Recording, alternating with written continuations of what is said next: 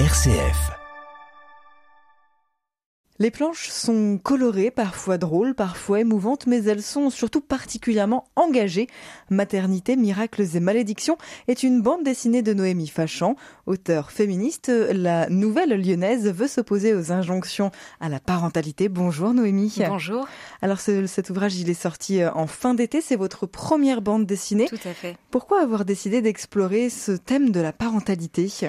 Bah, la parentalité, c'est un thème qui me tient à cœur parce que bon, j'ai 38 ans aujourd'hui, mais quand j'avais 35 ans, j'ai traversé une grande crise de panique par rapport à mon âge slash ma fertilité. Et ça n'a pas été facile de traverser ce monde d'injonctions à faire des enfants qui m'est tombé dessus d'un seul coup dans la sphère médicale, dans la sphère amicale, dans mes relations sociales. Très régulièrement me demander mais quand est-ce que j'allais enfin m'y mettre? Or, bah, j'étais pas du tout sur les bons rails pour pour ça, entre guillemets, c'est-à-dire que j'étais euh, célibataire et puis euh, j'enchaînais les déceptions amoureuses, donc euh, c'était pas très très facile sur ce plan-là. J'avais un travail qui était très chronophage, qui payait pas des millions non plus, donc c'est vrai qu'une parentalité solo, ça me semblait aussi à ce moment-là complètement hors de portée. Et donc il a fallu que je fasse un gros travail en fait pour démêler qu'est-ce qui relevait de la pression sociale à faire des enfants et qu'est-ce qui relevait de bah, de mon désir authentique moi de devenir maman.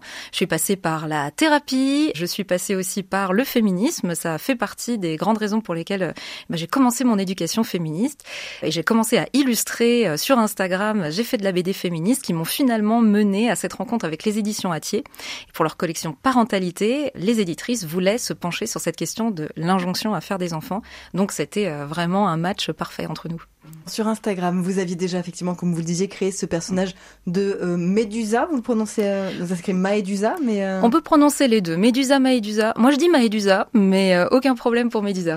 Donc, ce personnage de Maédusa, une gorgone engagée dans la condition féminine et l'égalité des genres. Pourquoi avoir créé ce personnage de gorgone? Alors c'est vrai que le symbole de la gorgone, en fait, c'est un, symbole que les féministes apprécient beaucoup parce que euh, c'est l'image déjà d'une femme en colère. Or, euh, la colère, c'est euh, une émotion auquel on n'a pas trop droit quand on est une femme. On est volontiers traité d'hystérique quand on se met en colère, même si on a de très bonnes raisons de l'être. Et puis aussi parce que dans la version du mythe de Méduse que nous donne Ovid, qui est celle qu'on connaît en général le plus en Occident à notre époque, eh bien c'est une victime de viol, Méduse, et qui a été punie par la société en fait, qui est transformée en monstre, qui est stigmatisée qui est finalement euh, décapité par le héros qu'on applaudit. Donc finalement, voilà, Méduse, euh, dans euh, l'univers des féministes, eh bien c'est une victime à défendre, mais c'est aussi quelqu'un qui reprend le contrôle sur les événements, qui se dresse, qui est soit justicière, soit rebelle, mais en tout cas qui ne se laisse plus faire. Donc moi, sur Instagram, j'ai voulu donner la parole à un avatar, hein, une personne qui vient, qui vient parler pour moi des choses qui me font dresser mes serpents sur ma tête. Euh, et donc j'ai créé Maïdusa, une gorgone d'aujourd'hui. Et dans mon univers à moi, les gorgones, ce sont toutes les personnes qui sont confrontées au sexisme. Donc ce sont les femmes, les minorités de genre, qui euh, régulièrement donc se sentent siffler ces serpents sur la tête face au sexisme. Qu'est-ce qui lui arrive donc euh, à ce personnage de Maëdusa qui devient euh, héroïne d'une BD euh, papier pour le coup? Complètement. Bah, sur le papier, ce personnage de Gorgone d'aujourd'hui, Maëdusa, se rend chez la gorgonologue. Elle a 40 ans, elle n'a pas d'enfant. Et justement, elle essaye de faire le point entre la pression sociale et son véritable désir d'avoir des enfants. Et dans le cabinet de la gorgonologue se succèdent après elle différentes gorgones qui sont dans des situations différentes face à la parentalité, des parents, des non-parents et puis des personnes qui subissent des discriminations, qui créent d'autres injonctions euh, liées à leur situation de parents. Justement, quelles sont-elles ces injonctions à la maternité que vous dénoncez? Alors évidemment, bon, il y a celle de faire des enfants, mais alors au bon moment, hein, ni trop tôt, ni trop tard, parce qu'il y a un jugement social par rapport à ça. Euh, il faudrait le faire dans les bonnes conditions, c'est-à-dire en couple hétérosexuel de préférence. Euh, il faudrait le faire en bonne santé, parce que quand on est par exemple handicapé, on subit ce jugement de faire quelque chose d'égoïste ou bien euh, de ne pas même de ne pas savoir ce qu'on fait. On subit une grande infantilisation quand on est handicapé, qu'on décide d'avoir des enfants. Il faudrait le faire, bien entendu, en gérant parfaitement euh, l'équilibre impossible de la carrière de l'enfant, du couple et de tout ce qui s'ensuit. Voilà, les injonctions sont diverses et variées et en fait, on n'en sort pas et personne ne correspond en tout point à ce modèle inatteignable qui est en plus extrêmement oppressif et extrêmement discriminatoire. C'est quoi finalement le, le but de cette BD C'est de dénoncer, c'est aussi de faire prendre conscience peut-être qu'on a tous, malgré nous, peut-être euh, des jugements sur les autres, sur les parents que d'autres sont ou peuvent être Oui, absolument. Je pense que le premier but de cette bande dessinée, c'est vraiment euh, d'être en solidarité avec euh, toutes les gorgones et tous les gorgons, qu'ils soient parents ou pas, et qui subissent ces, injonctions de près ou de loin, de leur dire vous n'êtes pas seul, c'est pas vous qui avez un problème, c'est pas vous qui avez un, un défaut particulier, ce n'est pas vous qui ne savez pas vous en tirer, c'est vraiment que cette société ne nous aide pas et que les, les standards sont inatteignables et contradictoires et oppressif.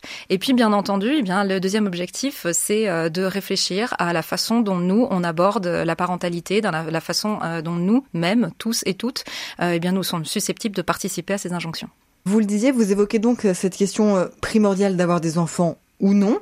Mais vous revenez aussi sur cette difficulté d'être mère aujourd'hui, parce qu'on parle de parentalité, mais il est quand même beaucoup question de maternité devenir maman mais pas que, travailler mais pas trop, allaiter mais pas partout.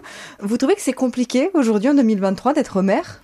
Ah oui, je trouve que c'est extrêmement compliqué en 2023. Ça l'était aussi euh, pour les générations précédentes. Hein. Il faut absolument pas se leurrer euh, là-dessus. Aujourd'hui, on a plus de possibilités euh, d'en parler, notamment grâce aux réseaux sociaux.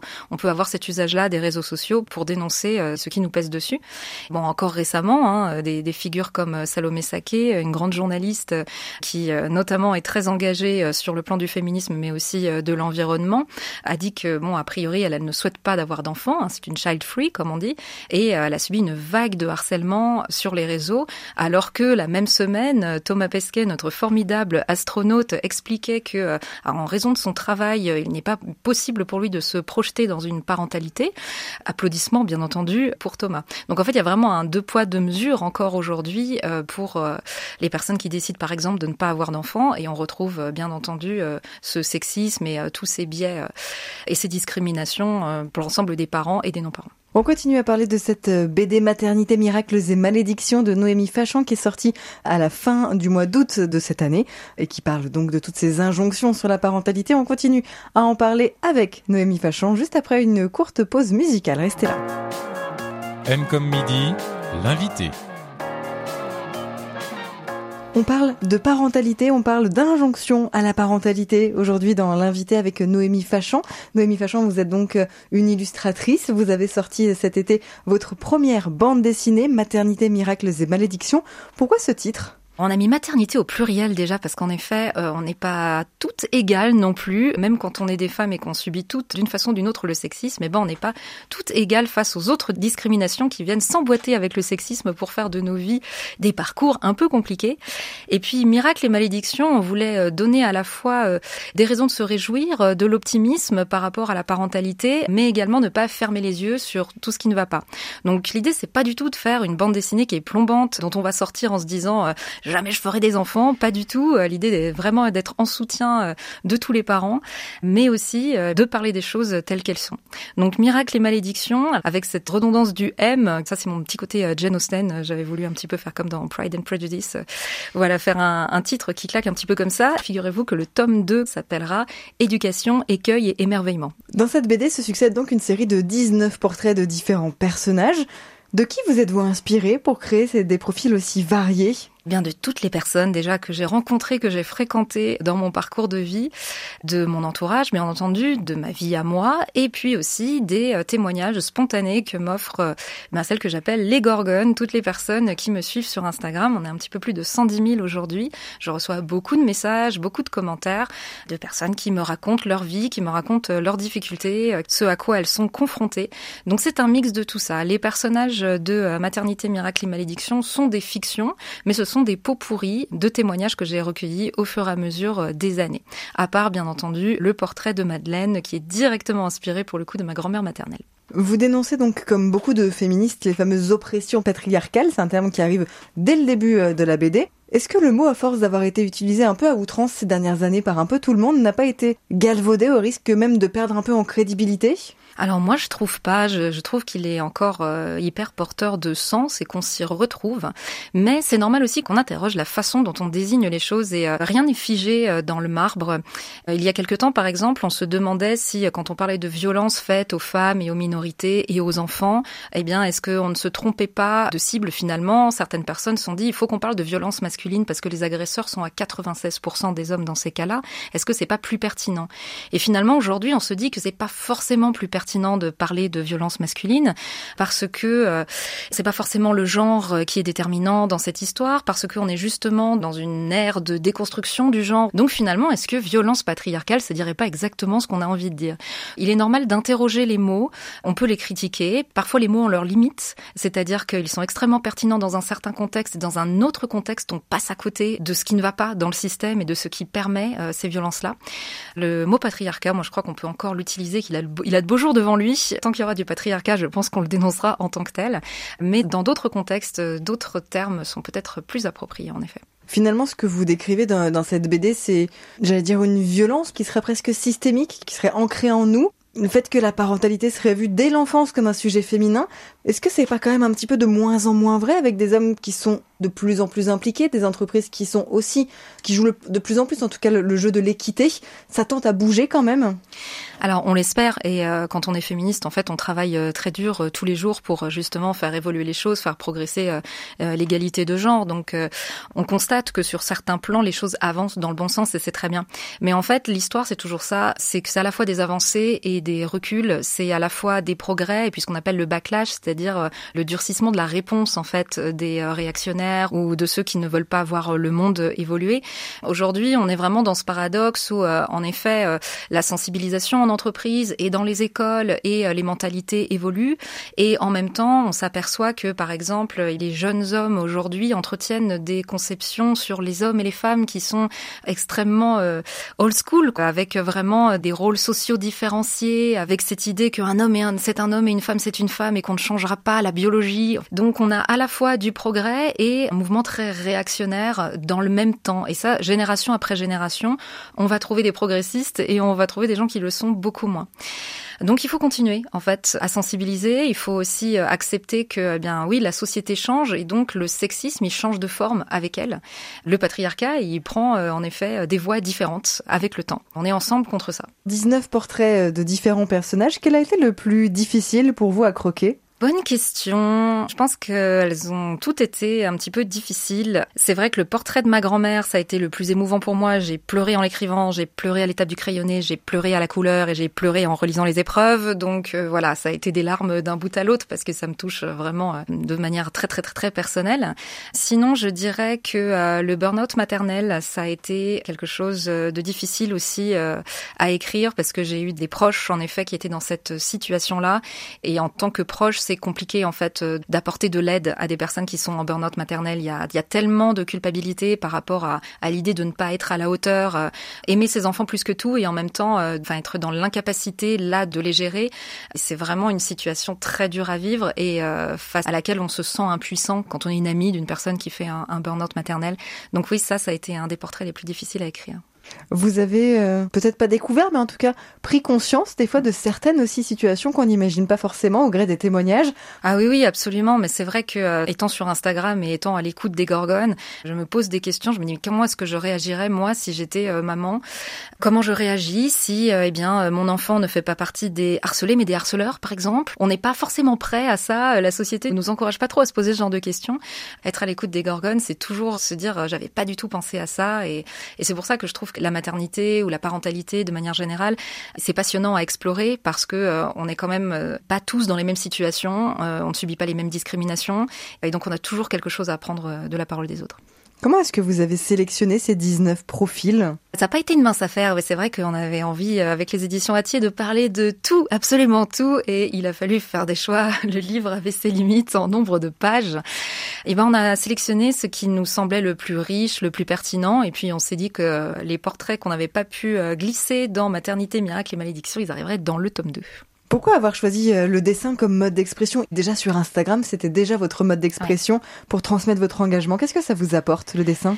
Le dessin, ça a toujours été mon moyen d'expression privilégié depuis que je suis toute petite, depuis que je sais faire la différence entre le papier et un crayon. J'ai toujours dessiné, j'ai toujours dessiné partout. Dans une première partie de ma vie, j'ai eu besoin que ça reste une récréation, que ça reste à moi. J'avais très très peur d'en faire quelque chose professionnellement. J'avais très très peur euh, d'avoir des deadlines, euh, des gens qui me disent ça c'est moche, refais-le, ça on n'est pas d'accord, ça il y a trop de jaune, il y a trop de rouge. Enfin voilà, travailler comme graphiste, ça m'a toujours terrifié. C'est le confinement pour moi qui a tout changé. Mes dessins sont enfin sortis de, de leur tiroir parce que je me suis retrouvée comme beaucoup de monde à la maison à devoir réfléchir sur ma vie et l'orientation que j'allais euh, lui donner maintenant que je n'avais plus de travail et que c'était compliqué de rebondir. Je me suis lancée sur Instagram avec le dessin. Le dessin, ça permet de mettre de l'émotion en plus. Ça permet aussi de rendre le texte moins impressionnant.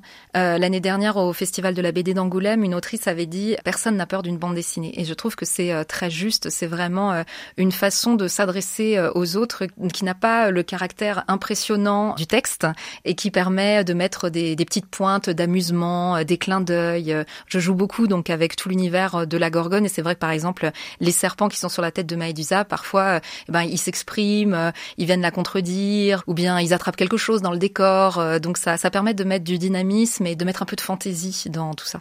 Vous êtes au clair aujourd'hui avec vos propres attentes et vos propres envies alors oui et non. Je suis au clair avec une résolution finalement que j'ai prise suite au travail psychologique, c'est-à-dire que euh, je suis au clair avec le fait que si je deviens maman, ce sera une excellente nouvelle et que si je ne deviens pas maman, ce sera également une excellente nouvelle. J'ai vraiment décidé de profiter de ce que la vie allait euh, m'apporter et j'ai laissé tomber l'idée de contrôler à tout prix ce qui allait m'arriver. Au prix d'un long travail encore une fois, hein, ça s'est pas fait en un jour euh, du tout. Maintenant, c'est vrai que depuis trois ans maintenant, les choses pour moi ont évolué dans le sens où Maëdusa et ma carrière d'illustratrice se sont mises en place. J'ai l'impression d'être alignée avec moi-même et d'être vraiment à ma place dans la société et ça change beaucoup. En fait, ça vient retirer de la pression sur justement la maternité où j'avais l'impression avant que euh, c'était forcément là où je devais faire la différence en fait, où ma, place devait être là. Maintenant, je sais quelle est ma place, je sais ce que j'apporte. Qui plus est, euh, je suis aujourd'hui euh, amoureuse de quelqu'un et c'est réciproque et ça se passe super bien. J'ai également plus de perspectives par rapport à ça je suis moins dans l'angoisse, mais je n'ai pas vraiment réglé la question du euh, eh ben voilà, maintenant que j'ai le partenaire que je sais quoi faire de ma vie, je programme euh, un enfant pour euh, l'année prochaine. Ça reste toujours quelque chose de relativement flou pour moi, donc l'avenir nous le dira. Maternité, miracles et malédictions de Noémie Fachan est disponible dès à présent en librairie, c'est depuis quelques semaines. Et vous serez en dédicace donc le 4 novembre à la librairie Vivement Dimanche à Lyon. Et vous proposez aussi une relecture féministe de 22 mythes dans une nouvelle BD à sortir fin octobre. Merci Noémie. Merci à vous.